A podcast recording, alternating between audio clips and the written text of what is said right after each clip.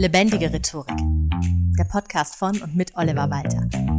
Jeden Montagmorgen eine neue Folge mit Tipps, Tools und Talk zum Thema Rhetorik und Kommunikation. Herzlich willkommen zu einer neuen Folge Lebendige Rhetorik. Heute zeige ich dir fünf Möglichkeiten, deine Rede effektvoll zu beginnen. In der nächsten Folge dann, wie du den Mittelteil strukturieren kannst und zum Schluss, ähm, ja, den Schluss eben. Wie du deine Rede optimal beenden kannst.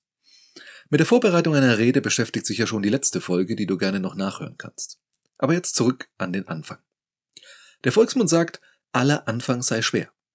Hermann Hesse dagegen, dass jedem Anfang ein Zauber innewohne. Was stimmt denn nun? Ich glaube, in diesem Fall liegt die Wahrheit nicht in der Mitte, sondern die beiden Zitate schließen sich nicht aus. Sie haben beide recht. Dem Anfang deiner Rede sollte immer so ein gewisser Zauber innewohnen. Denn du hast nur wenige Sekunden, wirklich nicht mehr, um die Zuhörenden von dir und deinem Anliegen zu überzeugen. Ob sie dir weiter interessiert zuhören oder geistig schon auf Durchzug schalten. Ob sie davon ausgehen, dass sie in deiner Rede etwas Interessantes erfahren oder wenigstens gut unterhalten werden. Oder schon jetzt das Ende herbeisehnen. Natürlich lässt sich dieser Eindruck noch revidieren. In beide Richtungen. Aber das ist dann halt schon verdammt schwer. Ich habe das auf Kleinkunstbühnen schon miterlebt. In beide Richtungen. Dass jemand bei einem Poetry Slam sehr verschüchtert auf die Bühne ging und ein Hallo rausgepiepst hat und dann diesen Satz sagte, der so überflüssig ist wie sonst nur irgendwas, nämlich Ich habe euch einen Text mitgebracht, den ich jetzt vortragen werde. Ach nee, Machsachen. Hätte ich gar nicht mit gerechnet bei einem Poetry Slam. Das solltest du auch wirklich dringendst unterlassen. Sag niemals so etwas wie ich bin der Referent und halte nun einen Vortrag über Punkt, Punkt, Punkt. Wenn die Leute nicht rein zufällig von der Straße sich her verirrt haben, dann werden sie schon wissen, dass da jemand einen Vortrag hält zum angekündigten Thema. Und dass der oder diejenige da vorne auf der Bühne jetzt die Person ist, die den Vortrag hält, dafür muss man auch kein Sherlock Holmes sein. Aber zurück zu der Person, die so piepsig und langweilig begonnen hatte und dann einen lyrischen Vortrag mit wirklich perfekter Performance hinlegte, dass es alle nur so von den Socken gehauen hat. Das wirkte dann umso mehr, weil die Erwartungshaltung nach der Vorstellung so gering war wie nur irgend denkbar. Ich habe das bei einer anderen Veranstaltung aber eben auch schon umgekehrt erlebt. Jemand betrat die Bühne, war total locker und vom ersten Augenblick an sympathisch. Das Publikum hat ihn geliebt und schon beim zweiten Satz schallend gelacht. Er hatte wirklich den ersten Zwischenapplaus noch bevor er seinen eigentlichen Vortrag begonnen hatte. Das blieb aber auch der einzige Zwischenapplaus. Denn dieser Poet hatte so ein richtig schlechtes Haus, Maus, Reim dich oder ich fress dich Gedicht dabei, für das Fünfklässler mit viel Wohlwollen der Lieblingslehrkraft eine 3 Minus bekommen. Und man konnte es sehen und spüren, wie er mit jeder Zeile Sympathiepunkte einbüßte. Und die Enttäuschung anstieg. Das Publikum hatte nach dem lockeren, witzigen und sympathischen Beginn deutlich mehr erwartet.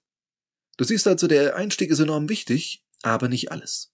Du setzt damit eine Benchmark, der du dann auch gerecht werden musst. Wenn das Publikum dich aber anfangs mag, dann wird es dir mehr verzeihen und vieles positiver aufnehmen, als wenn du sie gleich zu Beginn in einen dir gegenüber skeptischen und zurückhaltenden Zustand bringst. Es kann auch in Einzelfällen funktionieren, das Publikum gleich zu Beginn, naja, so ein bisschen herauszufordern. Habe ich auch schon gemacht, es gibt ja zum Glück offene Bühnen und sogenannte Open Mics. Das heißt, jeder darf auftreten. Du bekommst keine Gage und kannst aber auch machen, was du willst. Der Eintritt ist ja günstig oder sogar komplett umsonst. Und für mich als Künstler bedeutet sowas kein Geld, okay, aber auch keinerlei Verpflichtung. Also wenn ich irgendwo gebucht werde, ob jetzt abendfüllend oder als einer unter mehreren Auftretenden, dann fühle ich mich schon verpflichtet, auch mein Bestes abzuliefern. Ich will ja dem Honorar dann schon gerecht werden, da bin ich ganz klar Dienstleister. Aber bei solchen Open Mics, da teste ich gnadenlos und das darf dann auch mal so richtig in die Hose gehen. Und so habe ich es auch mal getestet, damit zu beginnen, das Publikum, naja, so dezent zu beleidigen. Also zum Beispiel habe ich einmal damit begonnen zu erzählen, dass es ja diesen alten Rhetorikratschlag gäbe, gegen Lampenfieber sich sein Publikum nackt vorzustellen und dass mich das dann immer ablenken würde, wenn das Publikum zu attraktiv sei. Dann könnte ich mich nicht, überhaupt nicht mehr auf meinen Vortrag konzentrieren Heute Abend sei das aber überhaupt kein Problem. Kam erstaunlich gut an, aber kann ich jetzt trotzdem nicht uneingeschränkt empfehlen. aber immer noch besser als so ein trockener, langweiliger Beginn von wegen Vielen Dank, dass Sie so zahlreich erschienen sind. Ganz ehrlich, keiner von denen ist zahlreich erschienen. Die sind halt einfach zu deinem Vortrag gekommen, teilweise vielleicht sogar, weil sie mussten oder weil es zu ihrem Job halt dazugehört. Danke kannst du dir für den Schluss aufheben, wenn überhaupt. Zu Beginn ist es entscheidend, dass du dich mal in dein Publikum hineinversetzt. Wer sind die eigentlich? Sprichst du zu deinesgleichen, was Know-how und Hierarchie angeht, oder zu deinen Untergebenen, zur Vorstandsetage? Sind die meisten in deinem Alter oder deutlich jünger oder älter oder alles ganz bunt gemischt? Fachpublikum oder Laien, die erstmal so einen kleinen Einstieg ins Thema erwarten? Was sind die Wünsche, Vorbehalte? All das beeinflusst schon, wie du loslegen solltest. Und statt Danke kann es dann zum Beispiel Sinn ergeben, den Menschen, naja, so ein bisschen Wertschätzung entgegenzubringen. Ich hatte zum Beispiel mal so ein Schulprojekt, für Fahrtkosten und Karma-Punkte, indem wir mehrere RhetoriktrainerInnen siebte und zehnte Klassen in Rhetorik unterrichtet haben. Und die Schule hatte das als verpflichtenden Unterricht festgelegt, aber zusätzlich zum normalen Schulalltag. Am Nachmittag. Geniale Voraussetzungen. Lauter SchülerInnen, die sowas von motiviert waren, jetzt nach dem regulären Unterricht noch drei Stunden länger in der Schule zu bleiben. Da hilft es dann halt schon, wenn du als Trainer da zumindest Verständnis vermittelst. Ich weiß, das ist für euch echt nicht prickelnd, jetzt am Nachmittag noch mehr Unterricht reingedrückt zu bekommen. Und dass ihr jetzt bei dem schönen Wetter lieber draußen wärt und was unternehmen würdet, verstehe ich vollkommen. Aber wo wir schon mal da sind, lasst uns doch das Beste draus machen. Vielleicht sind wir noch etwas früher fertig als geplant und ich stehle euch nicht den ganzen Nachmittag. Aber immerhin lernt ihr hier bei mir nichts über den 30-jährigen Krieg oder Infinitesimalrechnung, sondern etwas, was ihr im Leben immer und überall gebrauchen könnt. Nämlich wie es euch gelingt, andere zu überzeugen. Das hat jetzt nicht eingeschlagen wie eine Bombe, aber ich war mit dem Ergebnis dieses Einstiegs doch eigentlich ganz zufrieden. Egal wie du beginnst, solltest du, bevor du etwas sagst, versuchen zuerst mal nonverbal Kontakt zum Publikum aufzubauen. Der nonverbale Kontakt geht dem verbalen in der Regel immer voraus. Auch zum Beispiel beim Flirten. Es gibt da so tolle Ratgeber mit irre originellen Anmachsprüchen und die funktionieren nie, weil sie außer Acht lassen, dass das sich gegenseitig wahrnehmen, der erste Augenkontakt, dass das alles schon passiert sein muss, bevor das Ansprechen erfolgt. Ebenso ist auch bei einem Vortrag oder sonst einer Rede vor Publikum. Lass bei größeren Menschenmengen den Blick mal gerne durch die Reihen streifen. Viele empfehlen da eine W-Form, also so von hinten links nach vorne in die Mitte der linken Seite und wieder nach hinten mittig, rechts mittig vorn und dann nach hinten rechts. Such dir ruhig Menschen aus, die eh schon freundlich dreinblicken, um mit diesem ein Lächeln auszutauschen. Das hilft übrigens auch, wenn noch Unruhe im Plenum ist. Halte die Unruhe aus und warte mit dem Sprechen, bis du wirklich vom Großteil der Leute die Aufmerksamkeit hast. Indem du sie dir nach und nach nonverbal einfängst. Und dann erst beginnst du zu sprechen. Und genau dafür im Folgenden nun fünf Möglichkeiten, was du zum Einstieg sagen kannst. Erste Möglichkeit. Starte mit einem Zitat oder einem Witz. Und zwar direkt. Spar dir das, sehr geehrte Damen und Herren, für danach auf. Beispiel. Mark Twain sagte mal, wenn wir bedenken, dass wir alle verrückt sind, ist das Leben erklärt. Ganz in diesem Sinne begrüße ich Sie, liebe Kolleginnen und Kollegen, zu unserem Psychiatriekongress. Dabei ist aber Vorsicht geboten bei dieser Methode, denn die Öffnung kann nach hinten losgehen, wenn das Zitat oder der Witz zu abgeschmackt und nicht wirklich zum Redeanlass passend sind. Niemand möchte das 93. Einstein-Zitat hören, das gar nichts mit dem Thema zu tun hat, oder ein Witz, der schon so einen Bart hat, dass er als Hipster durchgehen könnte. Und nichts ist peinlicher als jemand, der verzweifelt versucht, witzig zu sein. Wenn du aber über erneuerbare Energien sprichst, und hast ein Zitat von Nikola Tesla parat, dessen Kernaussage auch noch zu deinem Thema passt, dann ist das schon ein ziemlich guter Einstieg. Zweite Möglichkeit. Beziehe das Publikum direkt mit ein. Das erhöht die Konzentration und die Menschen fühlen sich beteiligt und damit auch ein kleines bisschen wertgeschätzt. Zum Beispiel mit einer Frage bzw. Umfrage. Wer von Ihnen hat eigentlich Kinder? Bitte kurzes Handzeichen. So, dann solltest du aber auch für die einzelnen Möglichkeiten, was bei dieser Abstimmung rauskommen könnte, entsprechende jeweils passende Antworten parat haben. Also falls nur wenige bis keiner die Hand hebt oder wenn so gut wie alle die Hand heben oder es eben auch gemischt ist. Da kann man dann auch noch einen Witz theoretisch jetzt einbauen. Ich habe bei einem Teil meines Bühnenprogramms tatsächlich diese Frage mit drin. Wer von euch hat eigentlich Kinder? Und es gibt immer so ein paar Menschen, die bei solchen Umfragen zögerlich mitmachen und so ganz zögerlich die Hand heben. Und dann sage ich gerne sowas wie, ah, einige sind sich anscheinend nicht so ganz sicher, ein Pärchen hinten diskutiert noch, das war jetzt übrigens keine Schätzfrage. Und sowas in der Art. Funktioniert immer. Und du kannst dann dran anschließen. Zum Beispiel, ah, so viele von Ihnen haben Kinder. Ist hier der Fernsehempfang so schlecht? Nein, im Ernst. Dann wissen Sie ja, wie schwer die vergangenen Monate in Sachen Schulbildung für Kinder und Eltern gewesen sind. Dass du als Rednerin zunächst mal etwas von deinem Publikum wissen willst, bedeutet, dass du ja nicht irgendeinen Standardvortrag runterleierst, sondern erstmal etwas über die Leute wissen willst. Dadurch erwarten die Zuhörenden einen auf sie abgestimmten und damit für sie interessanteren Vortrag. Den solltest du dann auch liefern und immer mal wieder gerne auf das Bezug nehmen, was du vorab abgefragt hast. Für diejenigen unter Ihnen, die Kinder haben, vielleicht hat das Pärchen in der dritten Reihe sich ja inzwischen geeinigt. Punkt, Punkt, Punkt. Auch solche Spaßelemente kannst du wieder aufgreifen. Das nennt man einen Loop oder in der Stand-up-Comedy ein Callback. Das heißt, du beziehst dich auf den Witz von vorhin. Die Leute haben darüber schon mal gelacht, also lachen sie jetzt auch wieder. Das ist schon als witzig konnotiert. Wenn der Einstieg in humoriger Hinsicht wirklich gelungen ist, nutze das später in Form eines solchen Callbacks, zum Beispiel falls du das Gefühl hast, die Leute sind gerade etwas weniger dabei als noch zu Beginn oder es ist gerade alles sehr sachlich, was du erzählst. Natürlich kannst du auch beim Thema sachlich mit einer ernsthaften Frage einsteigen, die du im Laufe deiner Rede dann beantworten wirst. Du könntest also zum Beispiel beginnen mit Macht es für uns als mittelständisches Unternehmen wirklich Sinn, nach Asien zu expandieren?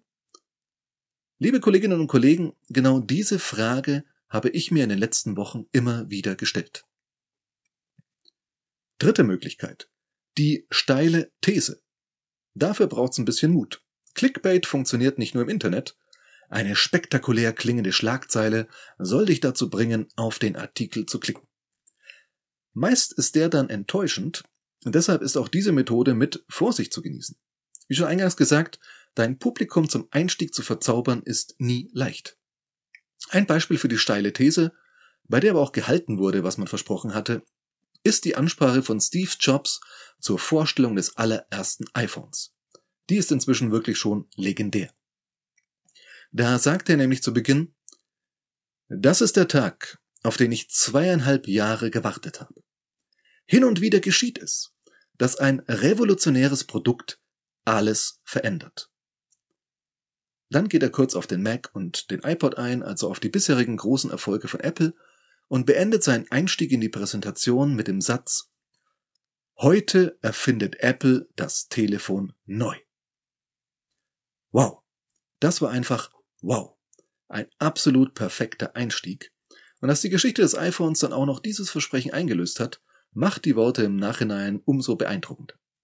Und ich persönlich habe übrigens kein iPhone, sondern ein Fairphone aus Gründen der Nachhaltigkeit, bin also unverdächtig als Apple-Jünger einfach alles gut zu finden, was Steve Jobs jemals gesagt hat, aber so wenig ich Fan der Produkte jetzt speziell bin, bin ich doch ganz klar Fan von seiner Rhetorik. Denn so ein Einstieg erzeugt Spannung. Da will das Publikum mehr wissen. Und zwar unabhängig davon, ob sie dir jetzt glauben oder nicht. Denn auch die Skeptiker sind neugierig. Die wollen dich dann nämlich scheitern sehen. Es ist also ein gewisser Ritt auf der Rasierklinge, aber auf jeden Fall hast du die Aufmerksamkeit deines Publikums. Vierte Möglichkeit. Beginne mit einem Fakt, den die meisten Anwesenden noch nicht kennen dürften. Findest du im Internet zuhauf oder du hast alle möglichen Publikationen zu deinem Thema eh parat. Gerade habe ich mal schnell im Internet äh, gelesen, dass Achterbahnfahrten asthmatische Beschwerden verringern können, dass Johnny Depp 30.000 Dollar im Monat für Wein ausgibt und dass Costa Rica seit 1948 keine Armee mehr hat, sondern das Geld lieber für Bildung und Gesundheit investiert. Umso mehr du es mit Experten zu tun hast, umso schwerer wird es natürlich sein, diese mit Fakten wirklich noch zu überraschen. Aber genau darum geht es bei diesem Einstieg, einen Überraschungseffekt zu erzeugen, der deinen Zuhörenden gleich signalisiert, hey, hier gibt's was Interessantes zu hören. Ich erzähle euch nicht nur, was ihr eh schon wisst. Fünfte Möglichkeit, stelle einen aktuellen Bezug her. Also verknüpfe dein vielleicht etwas abstraktes Thema mit dem aktuellen Zeitgeschehen. Ethik ist zum Beispiel so ein Thema, was oft eher, eher abstrakt daherkommt und bei dem vielen Leuten nicht klar ist, wie man das jetzt wirklich im Alltag nutzen kann.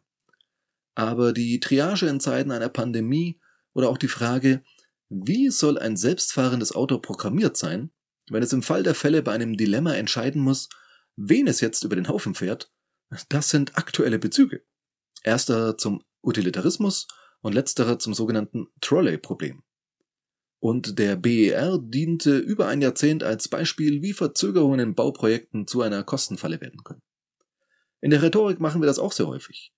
Man nehme vor kurzem zum Beispiel diesen Streit beim FC Bayern zwischen Flick und Salihamidzic oder auch das Kanzlerkandidatenduell Laschet gegen Söder und jetzt Laschet gegen Baerbock und so weiter. Da kann man Teamdynamiken und Kommunikationsstrategien wunderbar dran erklären. Überleg dir also bei den aktuellen Themen in den Nachrichten, was haben die mit meinem Thema zu tun? Wo gibt's einen Bezug? Oder wie kann ich einen plausiblen Bezug konstruieren? Aktualität ist immer interessanter als zeitlose allgemeine Themen. Apropos allgemeine Themen, ein allgemeines Thema dieses Podcasts ist, dass ich dir zum Ende jeder Folge eine kleine Hausaufgabe mitgebe. So natürlich auch heute. Achte mal bei den nächsten Reden, Präsentationen und Vorträgen, die du so hörst, egal ob es live im TV oder auch auf YouTube. Übrigens auch den Clip von Steve Jobs zur Vorstellung des iPhones findest du dort noch immer. Achte dabei mal darauf, wie diese jeweils beginnen und ob dich das abholt. Wenn du bald selbst eine Rede zu halten hast, überleg dir gerne mal, wie du jede einzelne der fünf vorgestellten Möglichkeiten ganz konkret für deine Rede einsetzen könntest, um optimal zu starten. Wie du die Rede dann im Mittelteil gestalten und dann letztendlich beenden kannst, das klären wir in den kommenden beiden Folgen. Bis dahin schon mal vielen Dank fürs Zuhören, dein Oliver. Das war Lebendige Rhetorik, der Podcast von und mit Oliver Walter. Jeden Montagmorgen eine neue Folge mit Tipps, Tools und Talk zum Thema Rhetorik und Kommunikation. Wenn du Oliver Walter als Experten für lebendige Rhetorik buchen möchtest, schau doch mal auf www.walter-oliver.de.